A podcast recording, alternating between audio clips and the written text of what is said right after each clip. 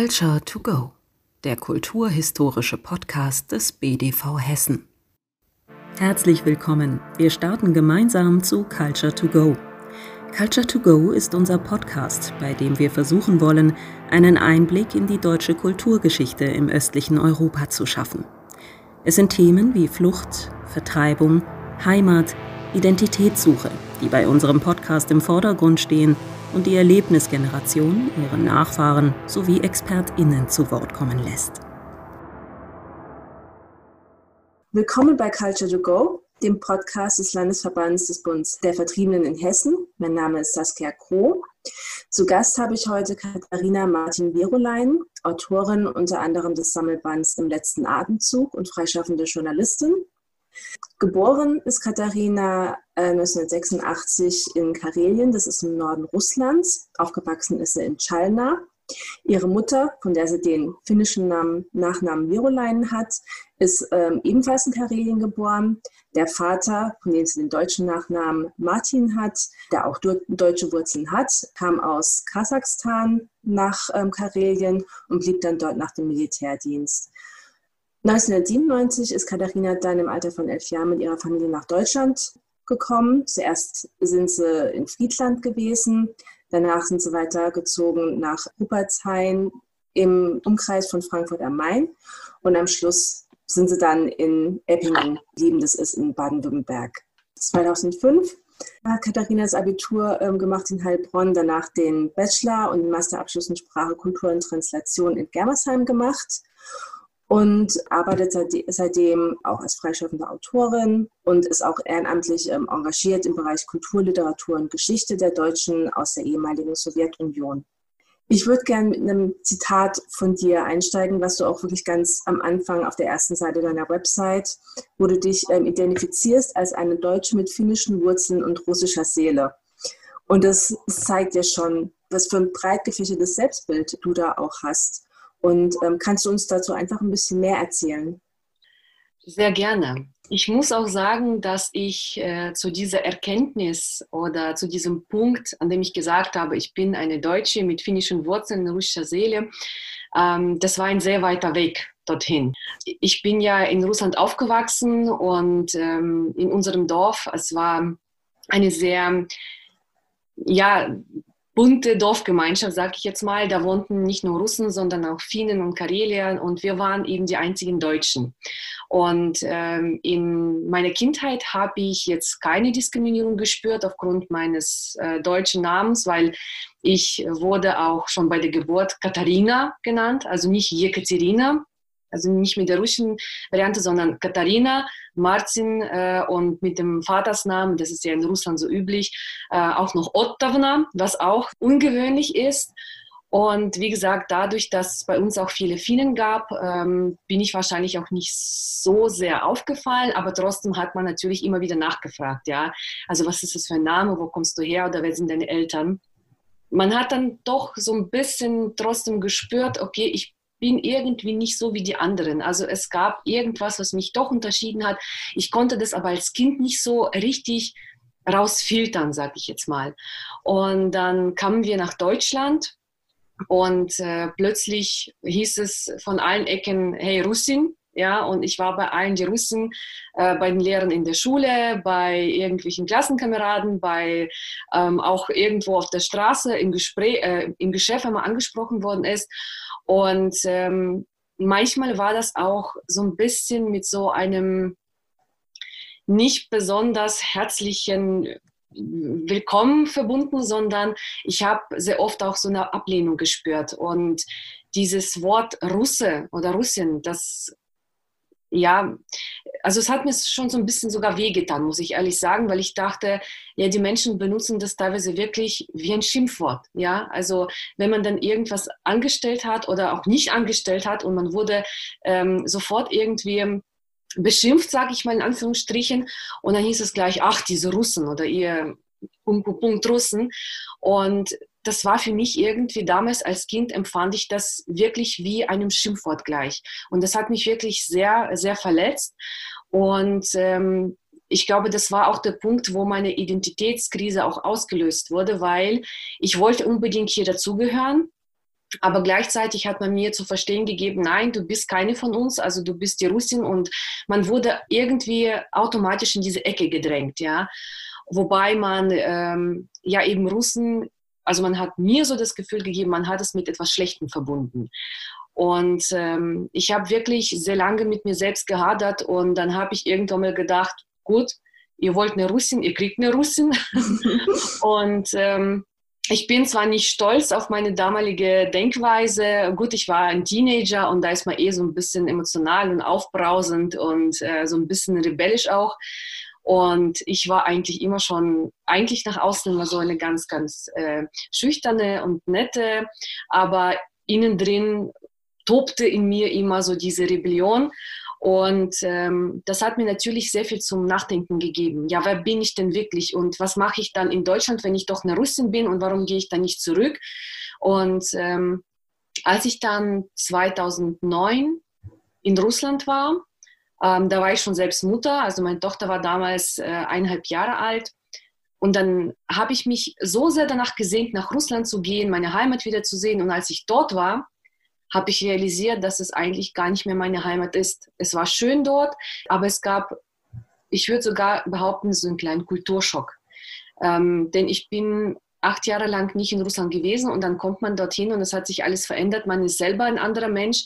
Ähm, und dann habe ich irgendwie, als ich in Russland war, zum ersten Mal gespürt, oh, ich vermisse Deutschland, ich vermisse meine Heimat, ich vermisse mein Zuhause. Und als wir dann zurückgekommen sind nach diesem äh, Urlaub, nach diesem Aufenthalt, dann wurde die Identitätskrise noch größer, weil ich dann so richtig hin und her gerissen war. Damals dachte ich noch, man muss sich unbedingt festlegen. Man muss sich festlegen und sagen können, ich bin Deutsche oder ich bin Russin oder ich bin dies oder das. Und äh, so ist es gar nicht. Ich glaube, wenn man mir als ich noch ein Kind war oder in, meinem, in meiner Jugend jemand gesagt hätte, hey, du musst dich irgendwie gar nicht so hundertprozentig festlegen, du kannst alles sein. Ja, Vielfalt ist etwas Tolles, auch wenn diese Vielfalt in einem Menschen stattfindet, in einem einzigen Menschen. Und ähm, dann habe ich angefangen, wirklich da so ein bisschen in mir selbst nachzuforschen, wer ich eigentlich wirklich bin und ähm, was eigentlich meine Geschichte ist.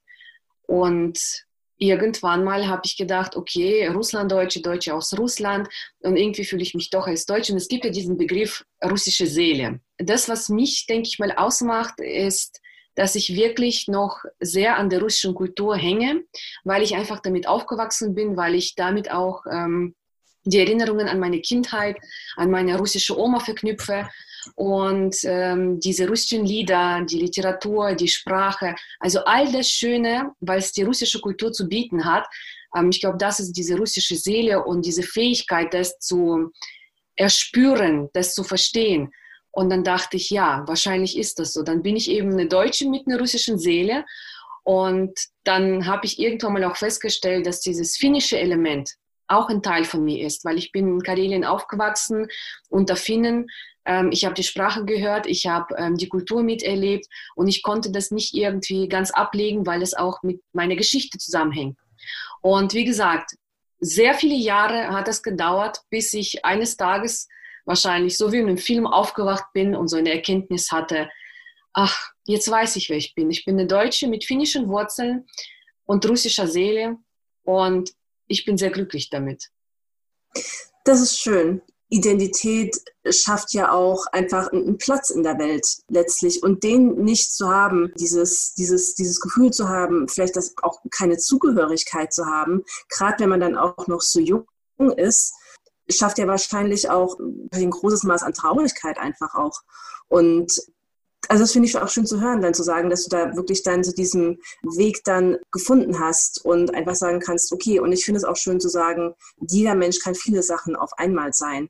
Und ähm, sich selber das zuzugestehen und auch anderen das zuzugestehen, ist, glaube ich, auch wirklich ein ganz großer Fortschritt im Umgang mit anderen Menschen. Weil ich glaube, viele Konflikte kommen auch dadurch, dass man ein bestimmtes Bild von Menschen haben will, mit dem du ja auch konfrontiert worden bist.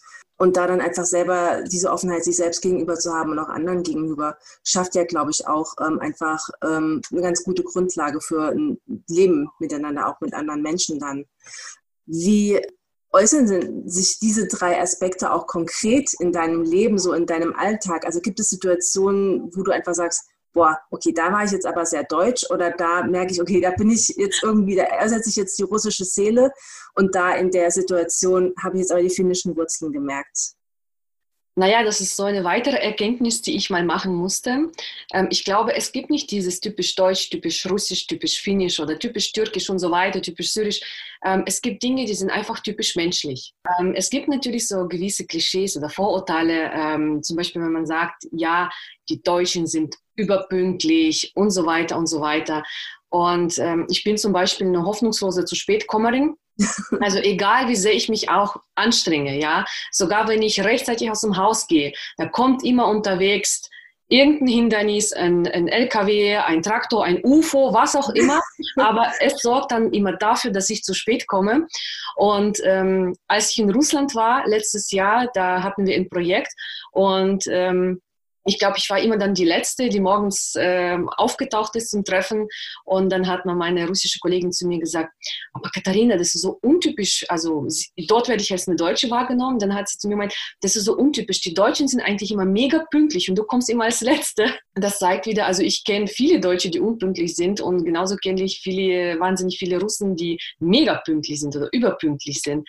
Und ähm, ja, ich glaube, in meinem Alltag äußert sich das so, dass natürlich, wenn ich äh, irgendein russisches Wort irgendwo höre, also russische Sprache aufschnappe oder ein Lied höre oder irgendwas sehe ähm, in der Natur, was mich an meine Kindheit erinnert, meine russische Kindheit, sage ich jetzt mal, ähm, dann, dann rührt sich einfach etwas in mir drin, ja, und dann spüre ich, oh, da ist jetzt dieses russische Element, das erwacht und ähm, ich werde dann wirklich so richtig magisch angezogen und ähm, genauso, also das Finnische, also das ist auch natürlich sehr viel mit der Natur verbunden.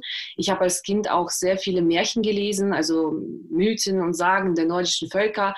Und das Deutsche, ja, ich glaube, es ist einfach, ja, man, man passt sich irgendwie an.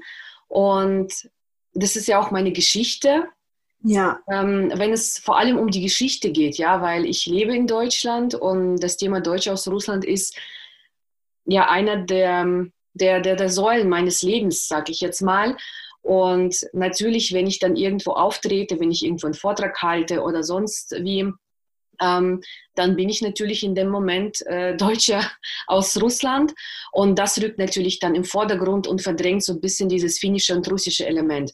Ähm, ich glaube, ich habe im Laufe der Jahre einfach, ähm, ich weiß nicht, wie ich das nennen soll, ein System oder eine Vorgehensweise oder vielleicht ist es etwas, was automatisch passiert, dass diese Elemente immer zur richtigen Zeit an den richtigen Platz rücken und mir somit einfach das Leben auch erleichtern, meine Aktivitäten, meine Tätigkeiten ermöglichen.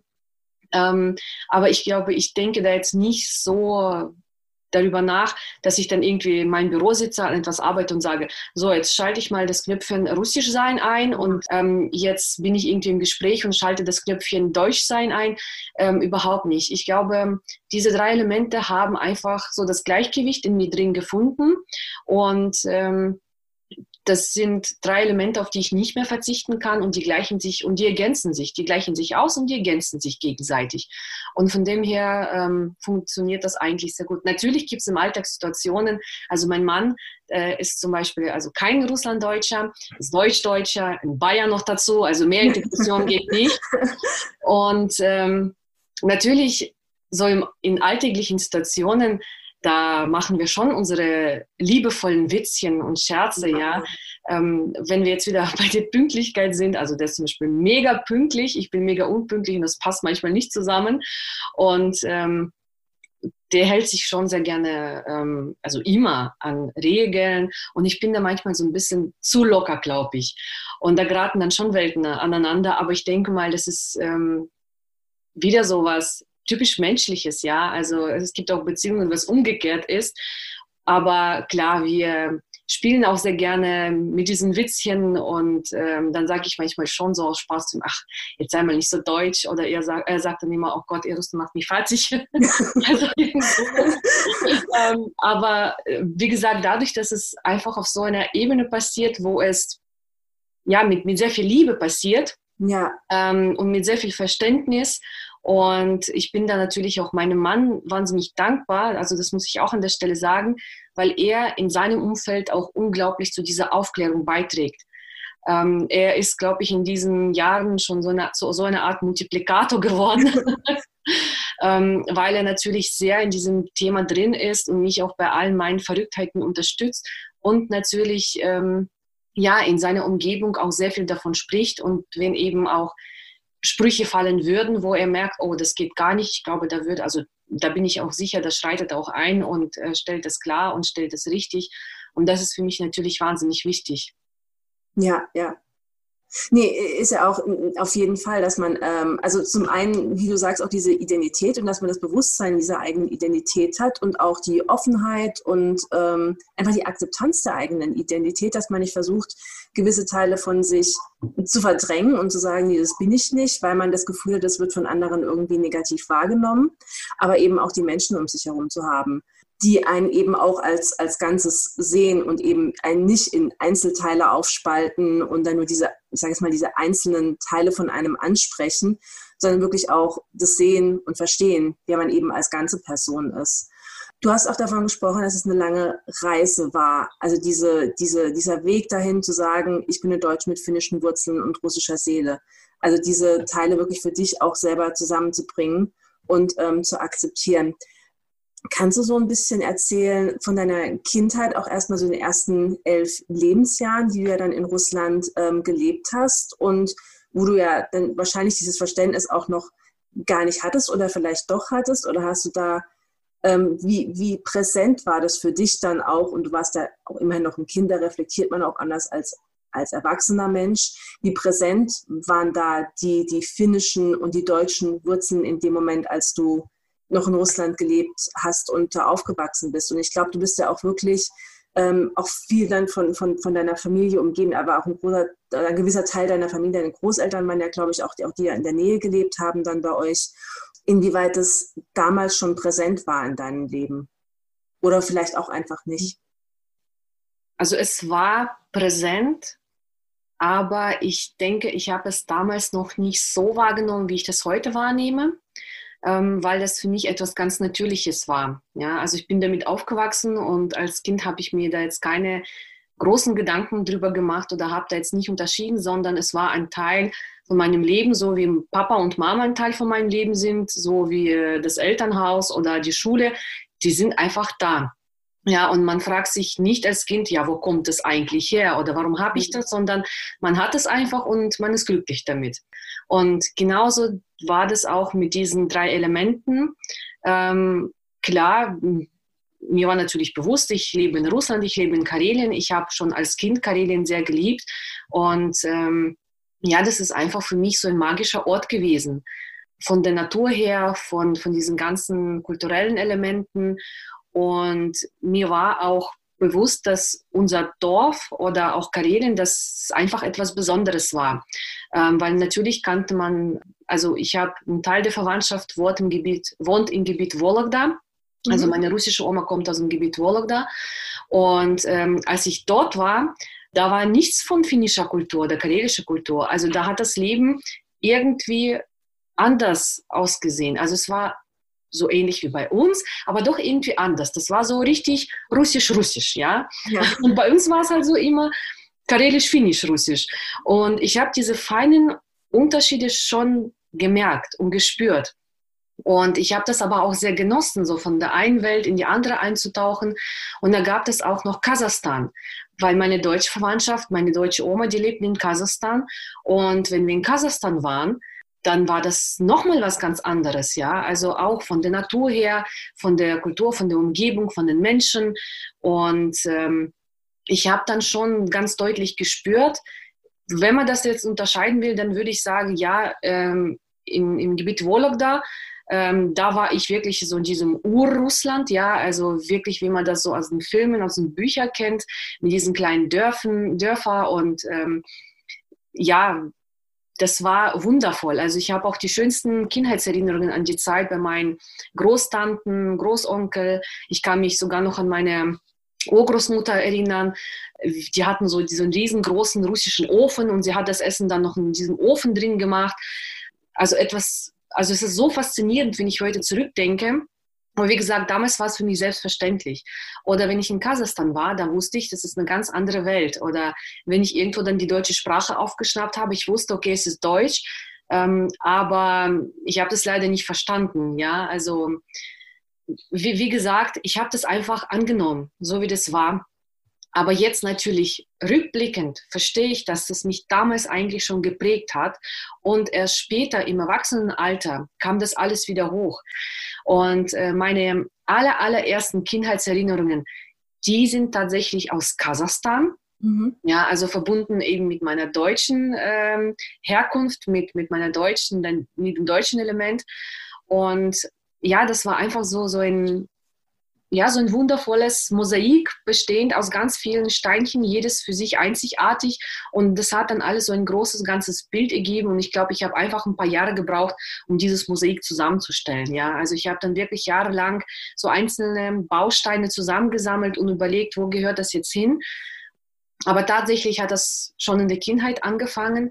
Nur war mir damals natürlich als Kind nicht bewusst, was es in mir später auslösen kann oder wird. Ja, du sprichst ja dann auch, ähm, wie gesagt, davon, wie lange es auch gedauert hat, diese Einzelteile dann zusammenzusetzen. Du hast ja dann auch so viel Ahnenforschung ähm, im weitesten Sinne, dass du dich wirklich auch viel äh, mit deiner ähm, Vergangenheit auseinandergesetzt hast oder auch mit deinen Vorfahren, wo die herkamen. Und du hast ähm, erzählt, deine Familie väterlicherseits kam aus Kasachstan. Die waren ja vorher aber auch in Russland gewesen. Die waren ja dahin deportiert oder gezwungen worden, dahin zu gehen unter dem ähm, stalinistischen Regime. Sind das Dinge, die auch während deines Aufwachsens irgendwie Thema waren oder die du irgendwie gespürt hast?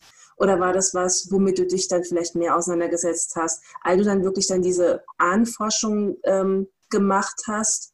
Ja, ich würde einfach gerne wissen, wenn es mit deinem Aufwachsen ein Thema war, ähm, inwieweit sich auch das in eurer Familie ähm, ausgewirkt hat. Habt ihr darüber geredet? Habt ihr das vielleicht auch einfach verschwiegen und ausgeblendet? Und wie war es dann auch nochmal, sich als Erwachsene damit auseinanderzusetzen, mit diesem ja, sehr, sehr leidvollen Thema? Also, ähm, ich überlege gerade, wo ich beginnen soll, ähm, weil das wirklich ein wahnsinniger ja, wahnsinnig lange Reise auch für mich eben war, das alles ja. herauszufinden und nachzuforschen. Ähm, aber in der Kindheit und meiner Jugend wurde ähm, darüber nicht gesprochen. Äh, das Einzige, woran ich mich erinnern kann, ist, dass ich meine russische Oma selbst mal ähm, gefragt habe, wie ihre Kindheit im Krieg war. Die ist ja während dem Krieg aufgewachsen und ähm, da hat sie mir sehr viel berichtet und da habe ich sogar ein, ein, paar Sachen noch im Kopf. Aber was eben diese Deportationsgeschichte betrifft, weil das betraf nicht nur meine deutsche äh, Familie, sondern auch meine finnische, also die haben sozusagen das gleiche Schicksal gehabt. Darüber wurde gar nicht gesprochen. Also das habe ich erst mit 17, 18 Jahren erfahren. Ähm, da musste ich ein Referat halten in der Schule, im Geschichtsunterricht. An dieser Stelle einen herzlichen Dank nochmal an meine Lehrerin. Also ich glaube, wenn sie damals uns das nicht aufgetragen hätte, dann hätte ich wahrscheinlich erst viel später oder vielleicht auch gar nicht damit angefangen. Und ähm, ich kann mich noch sehr gut an das Gespräch mit meiner Oma erinnern. Und ähm, das war für mich wirklich so eine ja, Offenbarung, würde ich sogar sagen.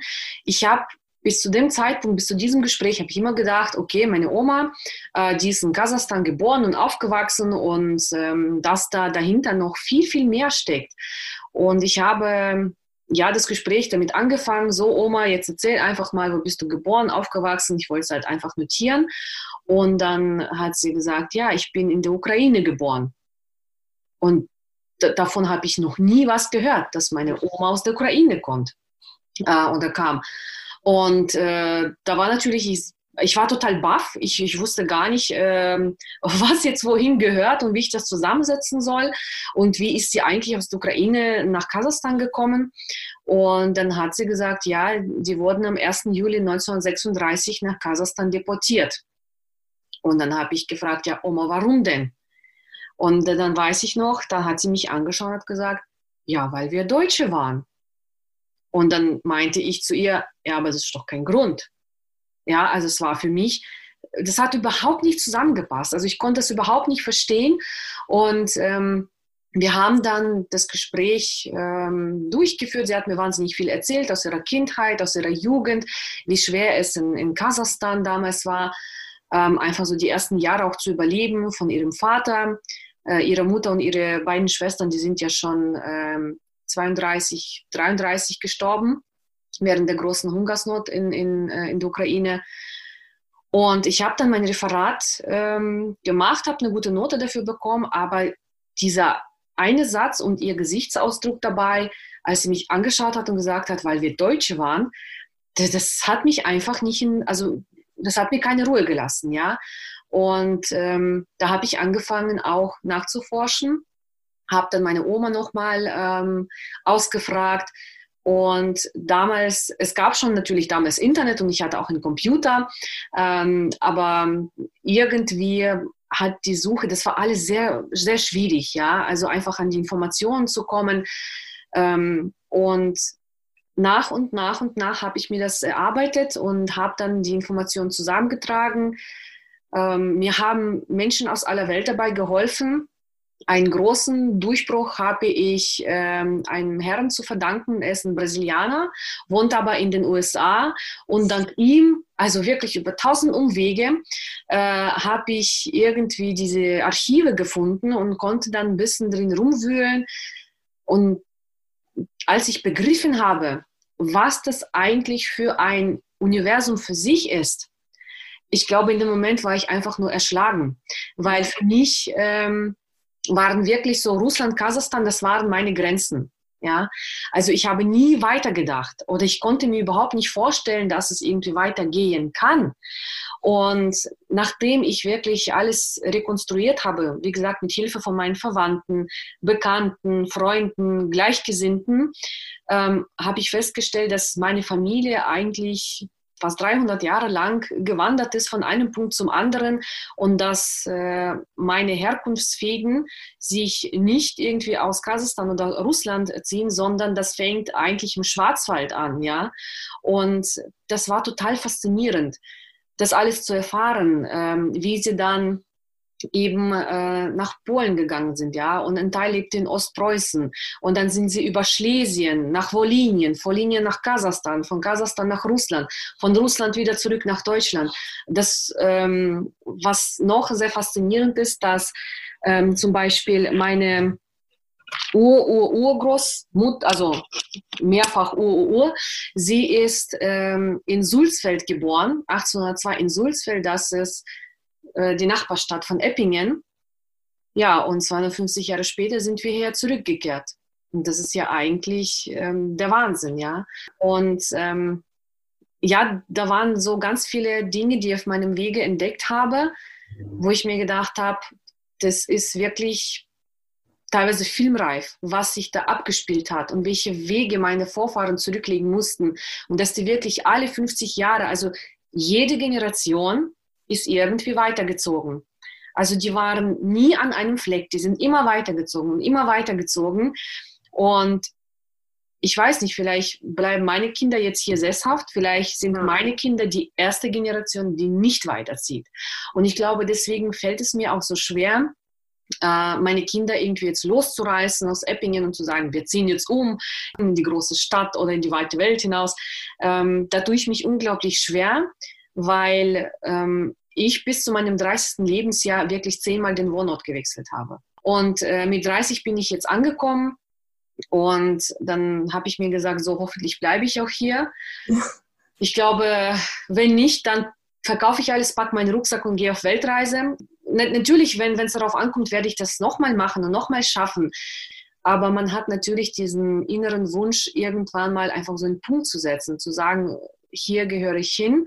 Und ich hoffe, dass ich und meine Kinder, dass wir diese jahrhundertlange Reise jetzt beendet haben. Ja, ich kann es auf jeden Fall verstehen, so dieses Bedürfnis danach, Wurzeln zu schlagen, ähm, unabhängig davon von Identität auch einfach mal zur Ruhe zu kommen und zu sagen, weil auch in, in der Ruhe hat man ja eine Entfaltungsmöglichkeit.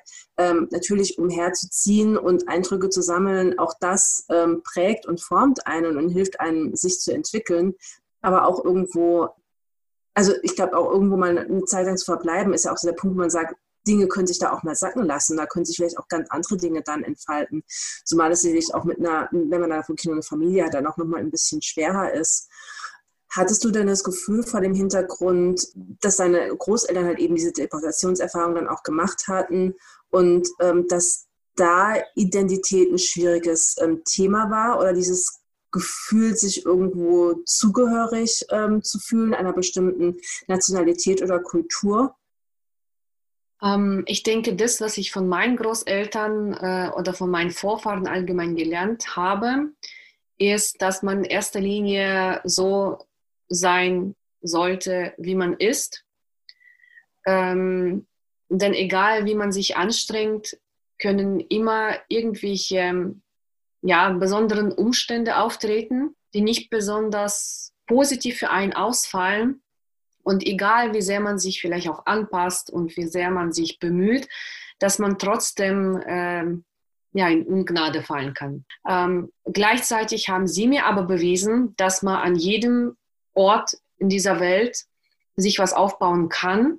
Und deswegen vermeide ich auch äh, immer bei, bei Schwierigkeiten zu großartig herumzumeckern, weil ich mir einfach denke, äh, wenn ich überlege, was meine Oma durchgemacht hat oder mein Urgroßvater, als sie eben in der Steppe Kasachstan ausgesetzt worden sind, in diesen Baracken leben mussten, nichts zu essen hatten, keine medizinische Versorgung. Also furchtbare Umstände oder auch meine finnischen Vorfahren, meine finnische Uroma, mein, mein Großvater, der als Weise aufgewachsen ist, die haben in einem so ein Erdloch gelebt, ja. Äh, meine Großtante, die war damals zwölf und dann mein Großonkel, der war acht und mein Großvater, der war vier und die sind allein geblieben in Sibirien, mitten im Nirgendwo.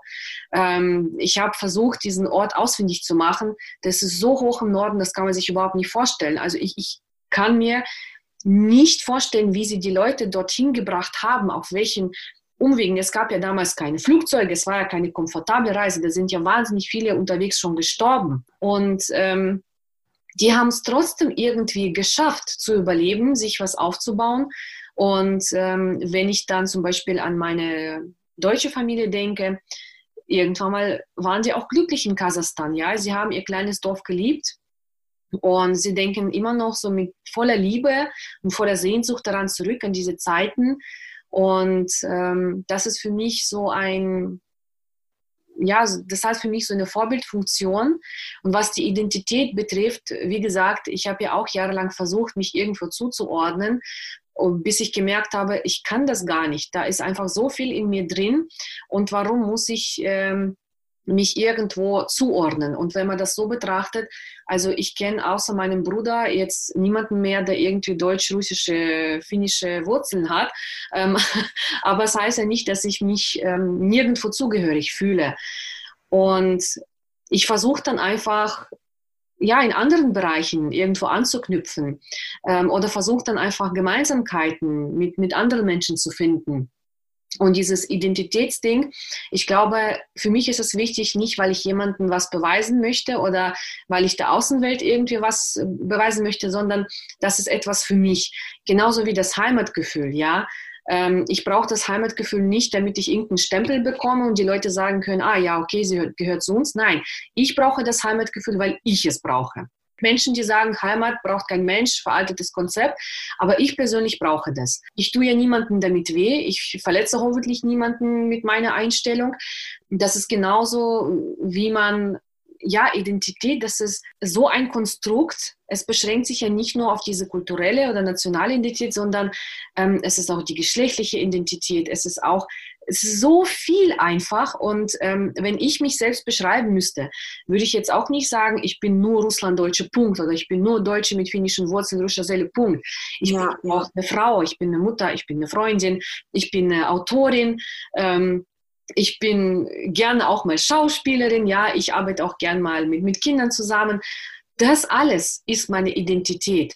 Und ähm, ich denke, für jeden Menschen spielt ein anderer Bereich mal mehr, mal weniger eine Rolle.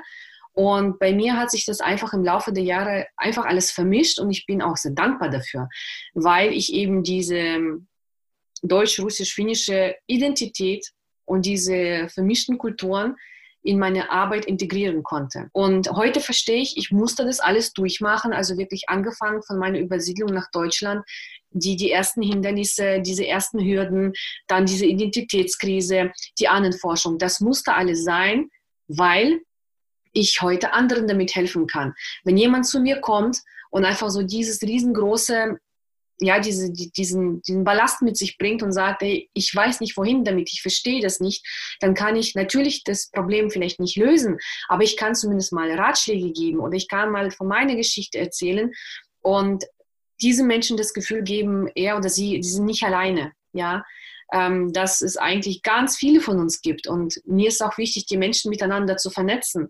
Wenn ich weiß, oh, sie und er, sie haben irgendwie das gleiche Problem, das gleiche Bedürfnis, sie suchen nach einer Sache, die kann ich doch miteinander irgendwie bekannt machen, dass sie sich gegenseitig unterstützen, weil ich habe mich auf meiner Reise sehr viele Jahre allein gefühlt, bis ja. ich dann tatsächlich Menschen gefunden habe, wo ich gemerkt habe, wow, ich bin doch nicht alleine und ich bin nicht verrückt. Das ist das Gute. es gibt noch andere, die sind genauso wie ich. Die werden von gleichen Gedanken gequält und sie werden von, von gleichen ähm, ja, Identitätskrisen heimgesucht wie ich.